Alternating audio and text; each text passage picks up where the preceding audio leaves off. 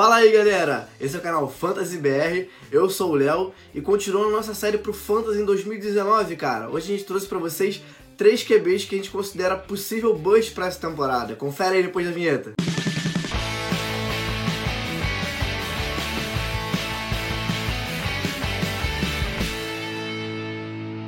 A gente considera bust aquele jogador que tem um ADP muito alto é, pro que a gente espera dele pra temporada. ADP, para quem não sabe, em inglês significa Average Draft Position, que é a média de onde o jogador tem saído nos drafts. Não necessariamente o cara que a gente vai falar aqui no vídeo, que a gente considera como bust para essa temporada, ele vai ter uma temporada ruim pro Fantasy, mas possivelmente ele não vai ter uma temporada que a gente espera de acordo com o valor dele. Drew Brees acabou de entrar na casa dos 40 e, logicamente, apesar do talento que ele tem, é óbvio que os Saints não vão usar utilizar tanto ele assim para não expor tanto o quarterback, né? É normal que eles se utilizem mais do jogo corrido para poder desafogar um pouco de Breeze e ele não tenha que passar tanto. E isso afeta a pontuação dele no fantasy. Além disso, cara, o Breeze ano passado teve uns jogos bem consistentes na reta final da temporada. Ele terminou ali aquela parte final da temporada, do meio pro final, como QB 25 só. Especialmente nos jogos fora de casa, ele teve uma, uma atuação deixou muito a desejar. Teve jogos que ele fez menos de 10 pontos e isso prejudicou bastante quem tinha ele no Fantasy. E nesse ano, cara, ele vai ter nas semanas 13 e 16, são semanas decisivas pro Fantasy. Essas duas semanas ele vai ter jogos fora de casa. Então, pode ser que ele te deixe na mão quando você mais precise dele nessa temporada. Passado de Reese, vamos ao nosso segundo QB de hoje, Russell Wilson. Sim, mais um top 10 que a gente considera como possível bust da temporada. Mas por que, que a gente considera ele como bust?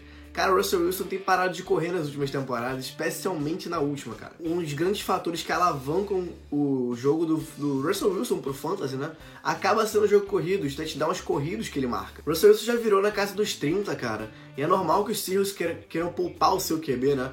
que não queiram expor tanto ele ao jogo corrido, cada vez mais diminuam essa quantidade de vezes que ele corre com a bola, forcem menos ele correr na red zone, por causa do contato, eles vão querer expor o QB deles à lesão. E apesar do Russell Wilson ter uma temporada incrível ano passado em número de jardas e touchdowns lançados, ele não foi um dos melhores QBs pontuando no Fantasy. Por quê? Porque o que sempre alavancou a pontuação dele no Fantasy foi o jogo corrido. Foram as jardas que ele conquista durante os jogos e os touchdowns que ele marca. Tem mais dois pontos bem importantes porque você não deve apostar tanto assim em Russell Wilson para essa temporada. Uma delas são o corpo de recebedores do Seattle Seahawks. Doug Boggs se machucou, lesionado, se aposentou por causa de lesão. O DK Metcalf é calor, então a gente não sabe o que esperar muito dele para essa temporada. O próprio Tyler Lockett teve uma temporada muito boa ano passado.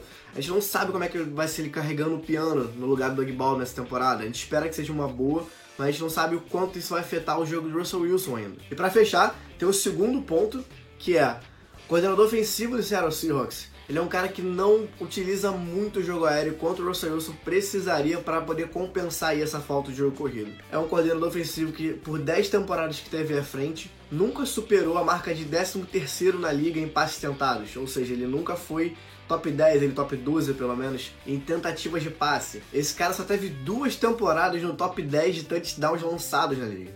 Então, como a gente pode ver, esse parece que não é um ano muito bom para apostar no Russell Wilson tão alto assim no seu draft. E para fechar, galera, vamos ao nosso terceiro e último quarterback de hoje, Patrick Mahomes, cara. Sim, a gente não tá ficando maluco. Patrick Mahomes, apesar de ser o nosso QB número 1 um aí no ranking pro Fantasy esse ano, e acho muito difícil isso mudar até a temporada começar. Cara, apesar de tudo isso, ele pode ser um bom essa temporada. Por quê? Como a gente falou no início desse vídeo, a gente está baseando os busts de acordo com o ADP do jogador.